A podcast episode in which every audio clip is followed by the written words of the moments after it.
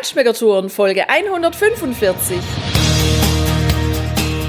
Feinschmeckertouren.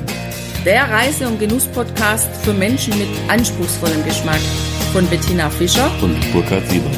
Hier lernst du außergewöhnliche Food- und Feinkostadressen, Weine und Restaurants kennen. Begleite uns und lass dich von kulinarischen Highlights inspirieren.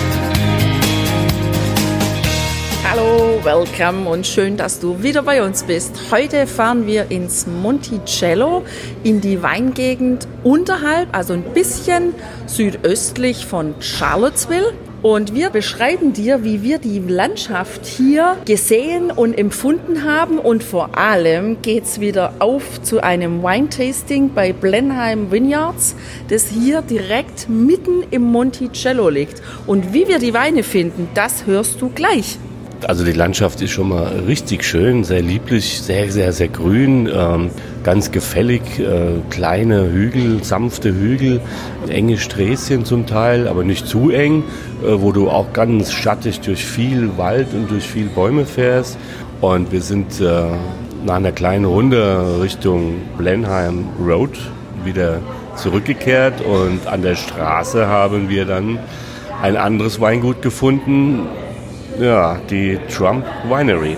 Und die Neugier hat uns dann doch mal da reingetrieben, obwohl wir eigentlich jetzt nicht gehört hatten, dass da hervorragende Weine gemacht werden. Gut, das ist in Kontinuität zur Politik zu sehen, wahrscheinlich. Wir haben da doch mal reingeschaut. Äh, ja, so wie man sich das vorstellt, ist auch dieser Tasting Room. Also im Außenzelt hängen tatsächlich Kronleuchter rum und es ist ja, sehr protzig und sehr ja, overdone. Wir haben einen Viognier probiert. Wir wollten mal wissen, was da so gemacht wird. Und ja, es hat sich bestätigt, dass der Wein so, so ist wie die Politik des Herrn Trump. Und äh, deshalb haben wir nach diesem einen Schluck auch die, diesen Tasting Room gleich wieder verlassen. In der Nase war er okay, aber im Geschmack war er geschmacklos und er hat unglaublich viel Säure gehabt. Was aber schön war an diesem Weingut war, dass der so richtig große Holzliegestühle draußen auf seinem Weinberg vor seinem Weinzelt aufgestellt hat, wo man sich reinsetzen kann und wo man wunderschön, ja vielleicht mit einem Glas Wein, wenn man den dann auch mag, diese Landschaft genießen kann. Diese Landschaft ist aber auch hier unglaublich schön bei Blenheim Vineyards. Wir sind also weitergefahren, es sind nur 500 Meter, hätte ich jetzt fast gesagt. Nee, das sind 0,5 Meilen, das sind ein bisschen mehr. Und dann geht es linker Hand weg, wird ganz groß angekündigt. Und nachdem wir geparkt haben, haben wir schon was total Konträres gesehen. Denn dieses Haus hier, das ist überhaupt nicht protzig aufgemacht. Es ist mit Holz gemacht. Es sieht eigentlich aus vorne wie so ein Schuppen, ist weiß bemalt und hat so ein bisschen was nach altem Landgut, altem Bauernhof. Wobei alt trifft es natürlich, also glaube ich mal, weiß ich nicht, wie alt das Weingut hier ist, aber innen auf jeden Fall nicht. Das ist ein wunderschöner Verkostungsraum, wo wirklich, ja, wahrscheinlich ist es eine alte Scheune, wo mit hellem Holzbalken gearbeitet wird, ein helles Holzdach von innen, weiße Wände, da hängen Bilder an der Wand, die man vermutlich kaufen kann. Und man hat von oben so eine Balustrade gemacht und drunter ist Glas und wenn man dann durchblickt, dann sieht man auch tatsächlich in den Keller, also sowohl die Stahltanks als auch die Holzfässer. Das haben wir übrigens bei Trump vermisst. Wir wissen gar nicht, wo der Wein gemacht wird. Also das war eigentlich nur ein Verkostungsraum. Und was die dann hier auch gemacht haben, hinterm Weintasting, da haben die noch so eine auf ähm, ja, Holzbalken aufgesetzte Veranda nach draußen gemacht. Gefühlt so etwa drei, vier Meter über dem Boden als ob man bei uns zu Hause, wie man das jetzt häufig hat, wenn man in den Wald geht, zum Beispiel im Schönbuch, da gibt es das, da weiß ich das, da gibt es ja auch solche Verandas, die in den Wald gebaut werden, damit man über die Baumwipfel blicken kann. Und das haben die hier auch gemacht. Wenn man da rausgeht, dann äh, erwartet einen einerseits erstmal diese Wärme, diese Hitze, die gerade hier vorherrscht. Und dann hat man aber einen traumhaft schönen Blick von hier aus. Einmal auf diese typische rote Erde, die es hier gibt, wo der Wein wächst. Dann natürlich auf die Weinreben, auf den wunderschön gepflegten Rasen rings um dieses Weingut. Und dann blicken wir tatsächlich ganz weit über ganz viel Bäume, über ganz viel Wald in den blauen Horizont mit den schönen weißen Schäfchenwolken. Also alleine für die Aussicht hier, um auch da draußen, sagen wir mal, eine Flasche Wein zu genießen, mit ein paar Freunden hierher zu kommen oder auch als Pärchen da draußen zu sitzen, Wein zu trinken, die Landschaft zu genießen und vielleicht ein Stück Käse zu essen, ist das schon wunderbar. Aber zurück zum Weintasting. Sauvignon Blanc, Jahrgang 18 haben wir im Glas. Ja, Tina, du hast das hier fantastisch beschrieben. Ich würde das jetzt genau so sehen, wenn ich auch hier nicht stehen würde. Und ja, abschließende Bemerkung noch vielleicht zu dem Weingut, wo wir gerade eben waren, oder zu dem Tasting Room, wo wir gerade eben waren. Viel Fassade, aber überhaupt nichts dahinter. Während der Wein hier, der erste, der Sauvignon Blanc, ein 18er Jahrgang, 100% äh, Sortenrein, also auch nicht aus dem Holz, tatsächlich was dahinter hat. Der hat, finde ich, eine sehr zurückhaltende Nase, ist aber am Gaumen wirklich richtig präsent und bringt schöne Aromen von Grapefruit, von Zitrone, von also einfach Zitrusfrüchten mit und auch so einen leichten Hauch von, von Pfirsich. Das hat er wirklich und ja, ist ein schöner, angenehmer Sommerwein mit richtig Substanz. Ja, das macht Lust auf den nächsten. Das Spannende und warum wir hier unbedingt auch dieses Blenheim Vineyard Weingut besuchen wollten, ist der Tatsache geschuldet, dass der Besitzer dieses Weinguts Dave Matthews ist.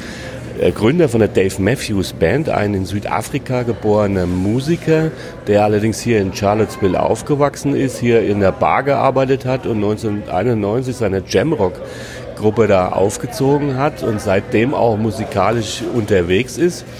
Und ja, Dave Matthews hat in den Vorwahlen des Jahres 2016 Bernie Sanders unterstützt. Und das ist uns natürlich sehr sympathisch. Und ich muss auch sagen, nach dem zweiten Wein, dass die Weine auch richtig gut sind, richtig Substanz haben.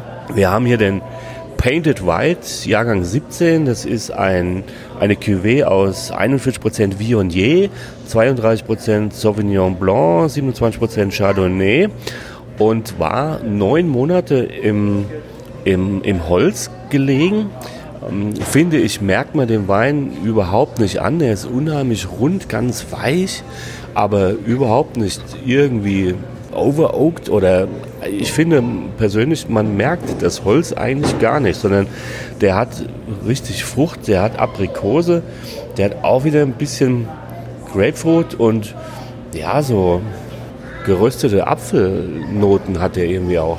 Ich war ja sowieso wieder besonders gespannt auf diesen Wein, weil 41% Viognier, kein reiner, aber immerhin der Hauptanteil.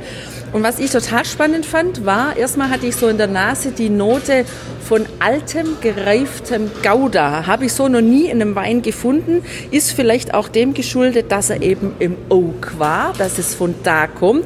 Aber im zweiten Gang hatte ich dann tatsächlich diesen gebackenen Apfel. Also ein super cremiger, runder, mit wenig Säure, schön gelber Wein, wo ich sage, der macht mir persönlich extrem viel Spaß. Und auf unserer USA-Tour war das hier heute der erste Weiße, wo ich sage, wow, das ist mein Wein. Ja, ganz nett auch äh, die Etiketten des Weines. Da ist ein Gockel, ein Hahn drauf, äh, schön bunt auch gezeichnet, wie überhaupt hier bei der Tasting Bar, äh, die unter dem Zelt ist, ganz viele Bilder rumgehangen sind, schöne, kunstvolle Objekte. Und äh, ja, wir haben ja die, die freundliche Dame gefragt, die uns gerade auch den dritten Wein gebracht hat. Woher kommt es denn? Äh, die Etiketten malt Dave Matthews selber. Jedes Jahr auch ein neues. Allerdings den Wein lassen sie nicht machen. Da kommt der Fachmann ran. Und das muss ein richtig guter Kellermeister oder Kellermeisterin sein. Ja, und jetzt der Sommerwein. Rosé, Jahrgang 2018, 48% Cabernet Franc, 31% Merlot und 21% Pinot Noir. Finde ich, schmeckt man in diesem Rosé nicht so sehr, weil merke ich eigentlich relativ schnell. Pinot Noir bringt ja immer dieses Mandelbittere mit. Das ist ja das, was ich nicht so gerne habe. Was der aber tatsächlich hat, ist einmal kein Oak, also der war nicht im Holz und er bringt echt richtig schöne Noten von Cranberry mit und auch so ein ganz klein bisschen dieses Fruchttannin der Cranberry, die die Frucht ja einfach auch hat. Ähm, es ist beschrieben mit Raspberry. Das finde ich kommt nur ganz dezent, ganz am Ende, vielleicht so ein bisschen. Und Pink Grapefruit ist noch dabei. So wird der Wein beschrieben und das habe ich auch tatsächlich. So ein bisschen die Säure von der Pink Grapefruit und in Kombination habe ich jetzt, nachdem ich den Schluck schon ein Weilchen nicht mehr im Mund habe, immer noch ganz präsent vorne im Mund. Also es ist ein sehr präsenter Rosé, wenn auch nicht in der Farbe. Aber der kann ein echt ähm, würziges, ein, ein schweres Gericht, kann der echt begleiten, der Wein. Da kann der super bestehen nebenbei. Ja, Blackened Red Snapper. Das war jetzt so mein spontaner Einfall, weil das wollte ich eigentlich gestern auch essen, hatte mich dann aber für die Spezialität der Gegend hier entschieden, was den Fisch angeht, nämlich eine Forelle. Die war auch super, aber völlig anders. Aber der wäre hier klasse dazu, der könnte richtig bestehen. Du merkst, finde ich hier, das, was wir jetzt schon von Erin gehört haben, auch von anderen Weingütern schon gehört haben, hier dass 2018 hier ein unheimlich verregnetes Jahr war und sie im Prinzip ganz wenig Rote gemacht haben oder machen konnten nur, weil die Reben einfach jetzt nicht mehr so für richtig fette Rote getaugt haben. Da haben sie viel Rosé gemacht. Und das, was du gerade eben geschmeckt und beschrieben hast, das finde ich, das ist genau der Umstand. Ja. Die haben wahrscheinlich eine ganze Menge Rosé, aber die sind sehr präsent. Also jedenfalls ist es der. Das finde ich auch und das gefällt mir sehr gut. Ja, und die nette Dame vom Ausschank hat äh, sozusagen das eingeläutet, diesen Rosé. Ähm, was das Food Pairing angeht, mit der Frage, ähm, sie denkt immer daran, wo ist der Kartoffelsalat beim Picknick für diesen Wein? Passt. Ja, der Cabernet Franc 17. Jetzt haben wir wieder was auch gelernt. 17 war ein, ein super Jahr für die, also ein trockenes. Das heißt, die Trauben konnten hier viel länger ähm, reifen und wurden viel später erst gelesen als zum Beispiel letztes Jahr, also als 18. Und so sollte ein Cabernet Franc aus Virginia schmecken. Also mit einer gewissen Frucht, aber vor allem schwarze Pfeffernoten. Und wenn es eben ein verregnetes Jahr ist, dann sind die Pfeffernoten eher grün. Klar, also das ist ja der eher noch unreifere Pfeffer oder der jüngere Pfeffer.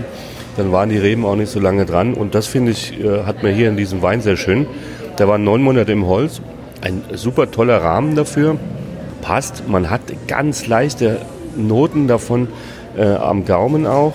Also bringt halt auch ein bisschen Tabak dann mit, aber ich finde tatsächlich dieser schwarze Pfeffer steht im Vordergrund und er hat aber auch fruchtige Noten, allerdings keine Kompottnoten, sondern die Frucht an sich. Für mich auch ein ganz toller Vertreter von Cabernet Franc, auf jeden Fall. Der hat für mich ganz wenig Säure und diese, ja, klare Fruchtnote, die eben mal nicht so marmeladig ist, die finde ich sehr schön. Und es ist für mich ein Wein, wo ich sage, das ist so ein Standalone-Wein.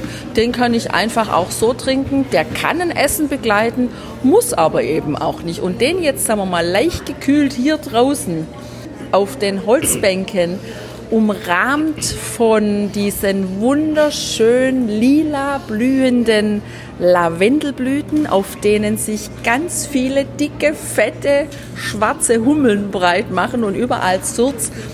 Ja, und dann so ein schöner bunter Sonnenschirm noch aufgespannt darüber. Wow, life would be nice. Im Gegensatz zum Cabernet Franc, den wir ja gerade probiert haben, bringt der Painted Red Jahrgang 2017 wirklich deutliche Tannine mit sehr angenehme trotzdem. Also ich mag den Wein, das schon mal vorneweg total, weil der einfach auch wieder ganz wenig Säure hat. Der ist super verträglich. 47% Cabernet Franc, 34 Merlot und 13 Petit Verdot, 6% Pinot Noir. Ja, weiß ich nicht, ob man den haben muss da drin oder nicht, ist egal. Jeden Fall, was man da wirklich riecht und schmeckt, ist die Zeder. Also das Holz, aber eben Zedernholz, das dann doch völlig anders ist als dieses Eichenholz. Also ich schmecke so ein bisschen was Harziges. Äh, es erinnert mich so ein bisschen an so einen zerfurchten Stamm von einer Zeder, wo so die Rinde aufplatzt. So ähm, ja, habe ich das im Mund vor allem. Und ja, einfach Pflaume, das hat er auf jeden Fall.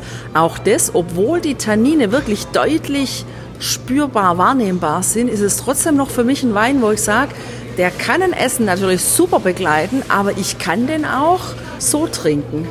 Für mich faszinierend irgendwie ist, dass äh, ich sowohl in der Nase als auch am Gaumen sofort diese Mini-Portion Pinot Noir gerochen und geschmeckt habe. Also 6% äh, geht ja eigentlich unter, aber so ein Hauch davon ist einfach präsent. Und das macht insgesamt, glaube ich, oder trägt dazu bei, dass der Wein insgesamt trotz seiner ja, ganz klar kontuierten Tannine eher filigran elegant wirkt. Also der ist jetzt nicht so eine Wuchtbrumme, ja, sondern durchaus künstlerisch filigran. Ähm, der steht da, der ist präsent natürlich und deshalb ja zum Essen gut, aber trotzdem auch so solo gut und ich habe vor allem auch noch wirklich würzige Noten davon, also so Gewürznoten. Ja? Und das macht den Wein total spannend. Insgesamt finde ich, haben wir hier echt ein Weingut entdeckt äh, in Virginia, das für mich von denen, die wir bisher kennengelernt haben, ganz klar zu der Top-Liga gehört, zu den allerbesten. Das sind richtig tolle Weine, die haben auch ihren eigenen Stil. Ja? Die meandern nicht rum, sondern die wissen, wo sie hinwollen, die sind richtig gut gemacht. Da ist Substanz da und ja klar, ich meine, auch äh, von der Ausrichtung oder dem Gedanken der, der Philosophie äh, des, des Besitzers hier, da steckt einfach das Richtige dahinter und das finde ich ganz toll. Gefällt mir auch ausgesprochen gut. Einmal natürlich diesen View, den man hier hat, aber auch zum anderen, dass hier Weine gemacht werden, die einerseits sehr gut verträglich für jeden Magen sind, auf jeden Fall und andererseits aber trotzdem nicht mainstreamige Weine sind, eher unter der Kategorie butterzart weich und dann zeige ich aber doch ein bisschen Ecken und Kanten hier und da.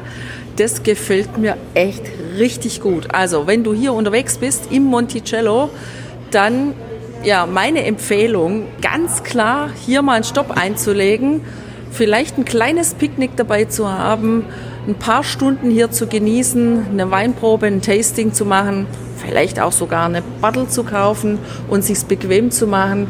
Das ist eine richtig schöne Location mit richtig guten Weinen hier. Und wir haben es hier total genossen und ich hoffe, du genießt auch die nächsten Tage wieder weiterhin. Bis zur nächsten Folge, weil da haben wir bestimmt wieder ein spannendes Thema für dich. Adios, ciao, ciao, mach's gut. Bye. Hier endet dein Genusserlebnis noch lange nicht.